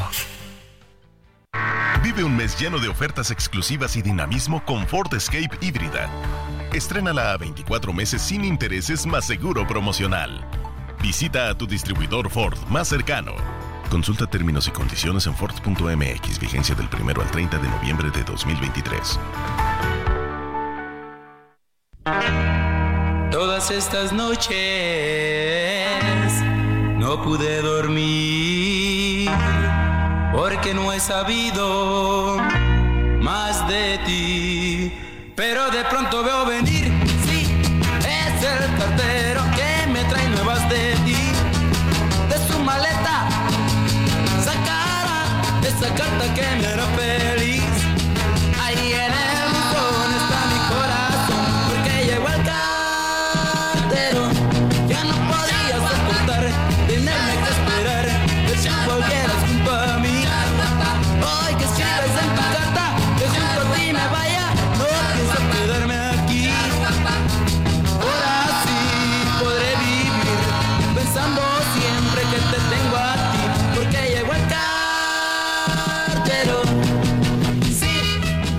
tarde con 32 minutos, 2 de la tarde con 32 minutos y continuamos aquí en A la Una. Yo soy José Luis Sánchez Macías y le estamos informando en esta tarde de lunes, lunes 13 de noviembre del 2023 y hoy a través de la música estamos dedicando y haciendo también un homenaje a todas las y los carteros de esta República Mexicana porque ayer, ayer 12 de noviembre fue el Día Mundial del Cartero y también de la cartera porque también hay carteras. Y justamente estamos escuchando a los Abson, una canción de 1973, se llama El Cartero y bueno, pues este rock and roll también abordó el tema de las cartas y la angustia que generaba la tardanza en su llegada. Por eso, como se escucha en esta letra, la llegada del cartero era motivo de alegría, pues traía consigo la carta del ser amado. Mire, me platicaba mi abuela que había veces que incluso las enamoradas, ellas en la secundaria, no iban a la escuela por esperar una carta de su novio o de su pues del muchacho con lo que estaban saliendo, porque sabían que el martes o el jueves era día del cartero, que llegaba con la correspondencia y faltaban, se hacían las enfermas o los enfermos para poder leer la carta del amado y luego o de la amada y luego luego responder y enviarla. Así era el amor en tiempos de las cartas y justamente los Abson en los años 70 les cantaban al cartero y también pues más o menos reseñaban esta, este esperar, este esperar amoroso. Trépale mi Osvaldo a El Cartero, los Abson de 1973. Ahí en el buzón está mi corazón, porque llegó el cartero. Ya no podía soportar tenerme que esperar. A la una, con Salvador García Soto. 2 de la tarde con 33 minutos, 2 de la tarde con 33 minutos. Estamos eh, platicando y le agradezco que nos aguanta y nos haya aguantado el corte a la diputada Selene Ávila. Eh, la contactamos para escuchar su opinión sobre la decisión que hoy toma Marcelo Ebrard de mantenerse dentro de Morena y también que el Consejo de Honestidad le dio la razón en estas irregularidades en el proceso, que por cierto, en el proceso donde salió avante Claudia Sheinbaum. Pero bueno, en medio de la charla y ya este, ahora sí que entrados en materia, la diputada Selene Ávila nos narró cómo es que el mismo Ignacio Mier, coordinador de los morenistas, durante la negociación de la discusión y el debate del de, eh, presupuesto, que ya se votó, ya se aprobó para el próximo año, bueno, pues ahora sí que Ignacio Mier les dio a tole con el dedo, sobre todo a los, eh, a los del bloque ebrardista, que ellos pidieron y pedían que se bajaran recursos para la situación que eh, impera en Guerrero. Al final, como ya lo sabemos, es historia, no se bajó un solo peso de recursos, sin embargo, nos platicaba diputada cómo fue esto, que el diputado Ignacio Mier, pues les prometió, les prometió y al final, pues nada, Nanay nos contaba, diputada. Sí, pues no, imagínate lo que es no tener palabra. Pero bueno, pues tampoco nanáis, nanáis de él para su gubernatura en Puebla. Y así es, y así se quedó. Y esto, y esto, bueno, pues provocó ya lo que conocemos. Usted prácticamente renunció y nos decía, pues si me quieren sacar, saquen. Hoy Hoy, ¿cuál es la situación? ¿Su situación dentro del partido como diputada es sigue siendo de, de Morena o cuál es su situación, diputada? Mira, en cuestiones procedimentales, y es muy eh, importante la pregunta que me haces, uh -huh. pues a mí me corren, me expulsan, me agreden, me todo lo que ya sabemos, ¿no? De hecho, una compañera en Esparra busca defenderme y demás, la jalonean, por sí, ahí anda sí, el sí. video, etcétera. Luego, pues obviamente, pues ve a qué hora acabó la sesión, uh -huh. llegó el viernes, todos se van a sus estados, o tenían que dormir, uh -huh. o tenía Nacho Mier que irse a operar su campaña, o yo no sé qué hacer, ¿eh? sus uh -huh. amarres, y pues obviamente esto necesita un trámite administrativo. Claro. Yo el viernes no me iba a desgastar, francamente estaba hecha pedazos emocional y físicamente, como para irme a la cámara a redactar mi cartita y yo adelantarme y decirles, pues órale esta, te la firmo, ¿no? Porque sí, podían claro. ser dos opciones, que te llegue la carta o que tú agarres y la hagas y, y, realices el término administrativo. Pero además dije, voy a esperar a lo que diga un hombre al que he seguido por convicción, que se llama Marcelo Ebrard, y vamos a ver su postura y etcétera, etcétera. Ahora bien, para que tú, tú, tú te pueden expulsar a gritos y, a, y, recordándote a tu madre muerta, que además tiene poco y lo saben, porque hasta el Pleno guardó un minuto de silencio. Es infame que se metan con tu madre muerta. Sí. Pero bueno, Lo que va- puede pasar esta semana, primero tengo que hablar con Marcelo para ver las definiciones acerca de mi persona. Él ya tomó las suyas, los demás compañeros del bloque tomarán las suyas y pues yo tengo que platicar con él para ver eh, qué me aconseja, etcétera, etcétera. Entonces, eh, las definiciones pues van a tener que verse la próxima semana. A lo mejor ahorita, mientras tú y yo estamos hablando, ya llegó la carta donde dicen firma tu expulsión. Ah, pues con mucho gusto, pásame una pluma, ¿no? Y yo agarro y te la firmo. Pero no sé qué vaya a pasar en ese sentido de la expulsión. Y yo quiero platicar primero con Marcelo, porque Marcelo dio una línea muy interesante en su discurso, que dijo, no porque alguien piense diferente se le tiene que expulsar. A lo que yo no estoy dispuesto, dispuesta, a lo que no estamos dispuestos, yo creo que nadie en el Camino de México y yo menos, es a reducirme a florero y a quedarme en un lugar donde ni me quieren, donde te arrinconan, donde te recuerdan a tu madre muerta y donde no puedes incidir en nada, en algo tan sensible como la tragedia que está viviendo Guerrero. Entonces, pues esta semana va a ser de definiciones porque bajo las condiciones en las que te tienen ahorita en el grupo parlamentario es imposible transitar. O sea, tendría que pasar algo extraordinario, no sé, la mano de Marcelo quizá o una cosa así. Y si no, mira, de verdad yo lo sostengo. Yo no tengo problema en entregarles el cargo, en firmarles, en que me expulsen, en que me manden a un exoplaneta. eh, no. Si tú no usas el cargo, y lo he dicho muchas veces, Sí. para que la vida de la gente sea mejor. En serio, qué tristeza de vida. Quiere decir que solo te mueven los apetitos personales más bajos, lo que no significa que tengas legítimamente derecho a aspirar a conquistar tus anhelos, pero no sentados en la traición, no sentados en la bajeza, no a costa de que la gente se nos esté muriendo. Todavía hay cuerpos, y lo he dicho desde hace días y me reportan amigos reporteros. Sigue estando hecho un desastre todo. Sí, Levantaron la declaratoria de emergencia. Aún hoy hay cuerpos flotando en el agua, humanos y de animales, gente desaparecida. No nada más es Acapulco, es Coyuca. Había muchos, había en el censo 47 municipios con algún tipo de daño, unos Sí. menor, otros mayor. Lo dejaron en dos. Sí, Levantaron la declaratoria de emergencia.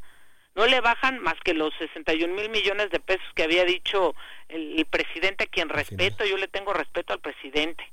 Pero, obviamente, pues que no es suficiente. Si estás viendo que a lo mejor la proyección es de 300 mil millones de pesos. O sea, la reserva que nosotros presentábamos era la más transitable. Yo a Sí. título personal había hecho otras tres que, que, que tenían que ver con tocar parte de la deuda que según la Constitución, artículo 73, fracción octava, te dice que se puede usar para infraestructura, que se puede usar en caso de emergencia. Era perfectamente legal, presupuestariamente limpio, hacendariamente, lo que quisieras.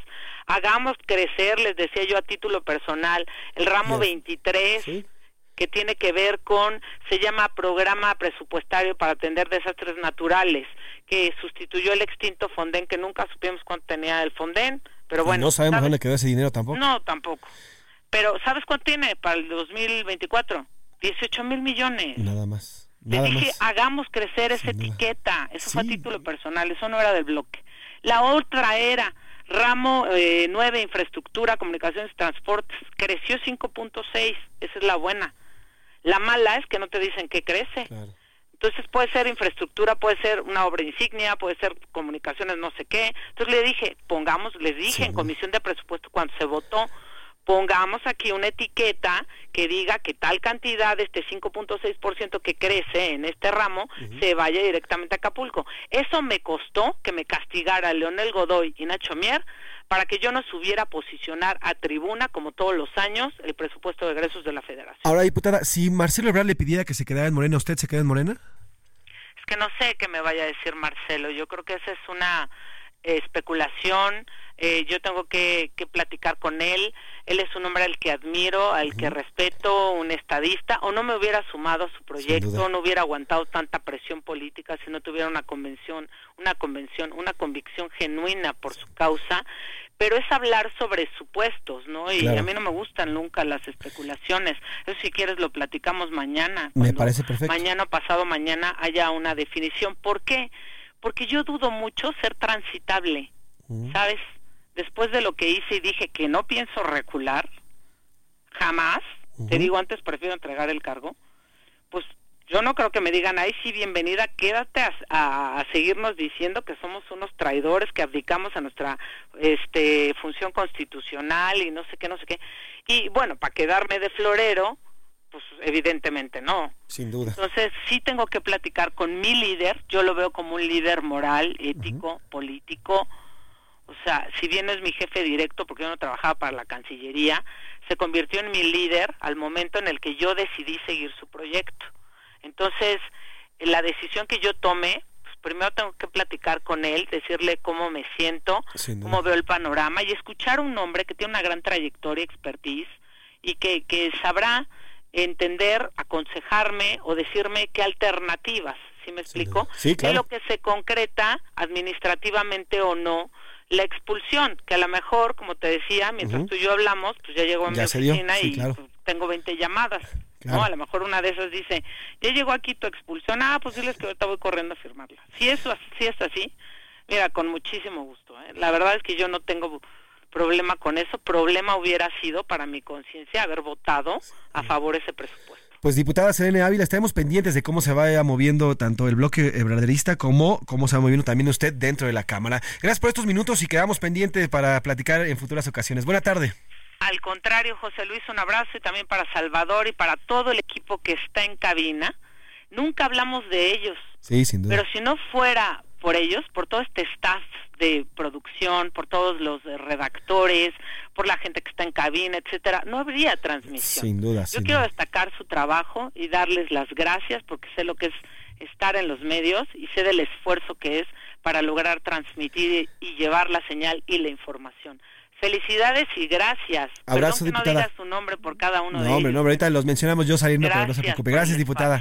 Hasta luego. Ahí está la diputada Selena Ávila y es una mujer de medios. Estuvo mucho tiempo en medios y bueno, pues por eso conoce las trasbambalinas de los medios de comunicación. Oiga, vámonos con los culeos de San Lázaro. Ellos hablan sobre el bastón, el bastón, los candidatos y todo lo que se eligió dentro de Morena. Mira, están diciendo utopía. Unidad, sordo. Hay un rayo de luz y se lo llevó Clara. Es que en la morenada hubo rebelión. Dicen que es de que los viejos se pusieron bien pensejos, no querían nomar. Y lo que no se dio, se sacaron los ojos, quedaron uno, dos corazones bien rotos. Y lo que no se vio, se sacaron los ojos, por allá quedó el bastón. Astillado y roto, por la paridad hubo que sacrificar, se nos tuvo que ir el más guapo y galán. Hay un rayo de luz y se lo llevó Clara, es que en la morenada hubo rebelión, dicen que es de que pusieron bien pensemos, no querían omar. Y lo que no se vio, se sacaron los ojos, quedaron uno, dos corazones bien rotos. Y lo que no se vio, se sacaron los ojos, por allá quedó el bastón, astillado y roto. Oh, oh. Los deportes en A la Una con Oscar Mota. 2 de la tarde con 45 minutos, 2 de la tarde con 45 minutos y vamos a entrarle de lleno a la información deportiva porque mucho, mucho se jugó este fin de semana en el ámbito deportivo. Oscar Mota Aldrete, ¿cómo estás? Mi querido Manfred, ¿cómo estás? Te mando un gran abrazo, amigas y amigos de la una. Hoy un gran día para ganar. Eh, lunesito de cinco minutos más, mamá. Pagar obviamente las, todo el tema de las alarmas. Los niños ya terminaron la semana de, de exámenes, entonces pues muchísimo más relajados. Y cómo no estar relajados, Eh, sobre todo yo sé que... Mis águilas eh, van en primer lugar lugar y así clasificaron. Un empate, no, un empate contra Tigres, estuvo tranquilo el partido, Tigres sentó a muchos de sus titulares, América también fue como que vamos a relajarnos, viene, o sea, estamos calificados, pero el resultado que espera obviamente Rubén Esponda, nuestro productor, Salvador García Soto y todos los amigos Chivas es decirles que Pumas se abrochó a las Chivas 1-0. 1-0 en el Ay, estadio de Ciudad Universitaria. Eh, un eh, Pumas que básicamente tuvo el control del, del balón, del partido, durante más del 70% de la duración del mismo. Alexis Vega que le dan otra oportunidad, vuelve a ingresar después de estas eh, semanas que no, que no estuvo participando, pero le dan también a que cobre un penal. Eh, a ver, son varias cosas que hay que destacar. Ataja el penal Julio González, portero de Pumas, y de hecho vamos a escuchar, estamos platicando, pues como la gente, obviamente todos los aficionados de Ciudad Universitaria, pues gritando. Escuchemos tantito con el tema con cómo festejaron a Julio González.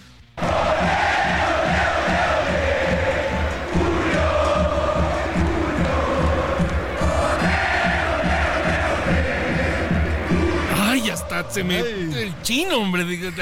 Qué bárbaro, es que en serio. Los, los Pumas y las Chivas que no tienen nada, con cualquier cosita ya se le No, aguántame las carnes, estimado Mavre, porque la verdad, y luego después de este partido, bueno, queda por supuesto el tema con América, Monterrey, eh, Tigres.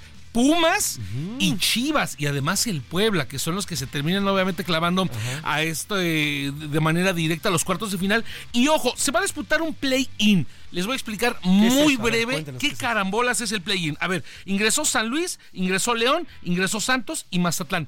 Este es como un repechaje del repechaje. O sea, tienen la oportunidad de volver a jugar eh, por, por- para calificar y conseguir un, un lugar en cuarto de final. El partido será, se tienen que hacer tres partidos a partir de este momento. ¿Cuáles son estos partidos? Va a ser San Luis contra León y Santos contra Mazatlán. El que gane de el San Luis León, evidentemente califica a cuartos de final tiene su lugar. Sin embargo, el que pierda de ese, San, de ese eh, eh, San Luis contra León, todavía tiene la oportunidad de disputar un partido más contra el ganador de el Santos Mazatlán. El Santos Mazatlán. Esto quiere decir que son a tres partidos, le das otra oportunidad ah, de que califiquen. Pero además de, de todo esto, mi estimado Mafren, son partidos a eliminación directa. Eso es bueno. No hay tiempos extras. Eso es bueno. Si están empatados, se van directamente a penales. Es un solo juego. Entonces, creo que le va a abonar emoción a lo que seguirá, obviamente, los cuartos de final. Y obviamente aquí también nos platican, pues, dinero, ¿no? claro. Yo considero. Pero sí eficienta el, el dinamismo del, del- Creo del que sí. torneo. Porque antes Creo que flojera. Dos partidos, uno de ida, el otro de regreso, y todavía te puedes ir a, a- a tiempo. ¡Ay, qué flojera! Esa es la mala noticia, Porque además es también para los de reprechaje, para los que jugaron peor en todo el torneo. o sea, Esa es la mala noticia, Mabrena. A ver, el play-in es así, pero los cuartos de final otra vez nos van a zampar eso, que va a ser juego de ida y juego de vuelta. Yo creo que entre todo este te- cosas que están ha, ha pasado, ¿no? Desde hace tiempo, que ya no hay ascenso, que de repente le das a otros la oportunidad de calificar y no. Yo creo que si la liguilla la haces a un partido, uno, le das valor a la tabla general, ¿no? O sea, ok, América quedó en primer lugar, perfecto. Entonces, va como en la NFL, va a recibir sus partidos de local, los que juegue, los va a recibir en casita. Quien no lo tenga así, pues ni modo, papi, porque no le echaste ganas en la temporada regular, ¿no? Así permites, la verdad, a ver, con todo respeto y más allá que yo soy americanista, que equipos mediocres como Chivas, que la verdad que ha sido muy mediocre, Pumas, mismo Pumas, que no ha jugado bien el torneo, pues de repente estén en sexto, cuarto lugar, gracias a esa... O lo de Cruz Azul, lo de ¿no? Cruz Azul, Cruz. Azul que termina además la temporada perdiendo, ¿no? O sea, ya ni siquiera este, pues este orgullo, esta sangre, una de las mejores eh, aficiones que tiene México. Cruz Azul es un equipo que se sigue en, en gran parte del país, o sea, no solamente es un equipo, digamos, del centro, entonces, y termina perdiendo, ¿no? Cruz Azul, imagínate, Mafre, terminó, ya solamente está Cruz Azul, Atlas y Necaxa, los últimos lugares de la tabla, ¿no? Entonces, eh, pues son cosas obviamente que hay que ir afinando. Y además otra cosa que a mí en lo personal se me hace, pues no está equilibrado, si Pumas jugó Chivas o equipo que sea, jugó un, un- un torneo lamentable y tienen por azares del destino, se caen de la cama ese día y le ganan como pasó el año pasado al América, por ejemplo, que Ujú. cruzó en segundo lugar y Pumas en Bueno. último. No, no, a ver, lo que me refiero es, es totalmente injusto porque llevaste un buen torneo y por una, por, por suerte o por lo que sea, o por un mal partido del América, ya eliminaste al América, al que puede darle un buen torneo y una buena liga, liguilla por lo menos. En este caso, digo, creo que también es un tema interesante. Sí, o sea, porque eh, el formato, ¿no? Digamos, de un formato largo que premia obviamente la constancia, ¿no? Como en Europa, ¿no? Premias la constancia, eh, 36, 38 fechas, el que más hizo, hizo más puntos adelante. Pero ojo, hay un detalle que a lo mejor muchos, eh, muchos de los amigos mexicanos, bueno, que nos están escuchando, a eso me refiero, no sabían, es que en Europa ah, no es que sea wow, pero hay algunos aficionados que dicen, oye, la liga ya está chida, ¿no? O sea, no les hace tan, tan gacho el, el- el sistema de un playoff aquí en, en México, que obviamente otorga este tipo como de situaciones de, mira, la realidad yo te entiendo, vienen los cuartos de final, al América no le va bien en los cuartos de final de los últimos eso lo cinco digo, años. tengo miedo. Entonces, abusado por ahí. Por último, querido Manfred, eh, ahora se va a detener unos días la liga, porque bueno, así como hacen el calendario con las patas, viene además eh, un par de partidos de calificación de México, lo estaremos analizando en la semana contra Honduras Ajá. para buscar el lugar a la Copa América. Eso lo estaremos platicando. El primero es el día viernes. México sub-17 perdió contra Alemania sub-17 eh, 3-1 en el partido de- del Mundial de Indonesia. Y aquí hay un detalle, Mafren. A ver, rápido. eh, en este sub-17, pues obviamente son chavos menores de 17 años. La selección de Polonia terminó corriendo a cuatro de sus elementos porque llegaron borrachos a un entrenamiento. Entonces, pues básicamente el entrenador dijo, no, a ver, se me fueron de pinta ni modo y bolas, ¿no? Entonces, chavos, hagan deporte. No, pero ahí sí, a ver, ahí Están sí. en un mundial, chavos. Ahí sí, ¿te acuerdas cuando Cuauhtémoc Blanco, hoy gobernador de Morelos, un día lo cachaban en un hotel previo a un partido del mundial, echando cigarros hasta en las chanclas y echando así? Pues ojalá fuera las- Sí, la- y, y obviamente, pues estos son menores de edad, ¿no? O sea, Además. la oportunidad que tenían. Y bueno, ya me los mandaron a la goma. Mañana revisamos NFL, ganaron los vaqueros, ganó San Francisco, ganó Pittsburgh y hoy cierra con Denver Bills. Ahí está, y vamos a tener Monday Light hoy, el día de hoy y mañana revisamos. Por supuesto. Manfred. Ahí está Oscar Hoy un gran día para Negrete, un día para ganar. Y vámonos, oiga, hablando de asuntos legislativos y otros temas, en la Cámara de Diputados están por analizar una iniciativa de reforma de Ley General de Salud que busca eliminar el uso de fórmulas lácteas en los hospitales y clínicas públicas para promover la leche materna. Iván Márquez nos cuenta. El negocio de las fórmulas lácteas que asciende a más de 36 mil millones de pesos está en el ojo legislativo. Y es que una iniciativa de reforma busca evitar su promoción y con ello fomentar la leche materna, aunque especialistas alertaron que afecta la libre decisión de las mujeres. Habla la diputada petista Lili Aguilar. a las mujeres en este país se nos exige que seamos madres trabajadoras como si no tuviéramos hijos, pero tenemos que ser las mejores madres como si no tuviésemos trabajos. Válido el derecho humano a la lactancia, que no solamente es un derecho de las madres, sino también de los niños y las niñas de este país. Dicha iniciativa está pendiente de aprobación. Se presentó a inicios de agosto en la Cámara de Diputados para prohibir a las personas físicas y empresas promover sucedáneos de leche materna en instituciones de salud pública. Asimismo, impide entregar de forma gratuita la fórmula láctea. De acuerdo a un estudio del Poder del Consumidor, más del 60% de las madres mexicanas han recibido recomendación para alimentar a sus bebés con fórmulas. Y según especialistas, las mujeres que amamantan a sus hijos se ahorran al menos 26 mil pesos al semestre. Así, buscan prohibir fórmulas lácteas. Para la una con Salvador García Soto, Iván Márquez. Importante esta, esta legislación que se pretende y estaremos dándole seguimiento en el legislativo para ver cómo va avanzando. Hasta aquí concluimos el espacio informativo de este lunes. Yo le agradezco el favor de su atención a nombre del titular de este espacio, el periodista Salvador García Soto, pero también a, tom- a a nombre de todo este gran equipo que conforma a la una. En la producción está el señor Rubén Esponda, en los deportes también Oscar Mota Aldrete, Laura Mendiola en la coordinación de entrevistas. En la redacción está Miguel Ángel Márquez, también está Emilca Ramírez, Iván Márquez, también está Ricardo eh, Romero. Saludos también a Rubén Cruz, quien está en la asistencia de producción. Y en los controles estuvo Osvaldo Rubio y también Luis, eh, Luis Ahumada. Eh, sin nada más que decirle, en las redes sociales, Shelina Acevedo también anda por allá. Sin nada más que decirles, yo le agradezco el favor de su atención. Yo soy José Luis Sánchez Macías y está usted informado. Pase una gran semana, mucha energía y échele muchas ganas. Buen provecho. Por hoy termina A la Una con Salvador García Soto. El espacio que te escucha, acompaña e informa. A la Una con Salvador García Soto.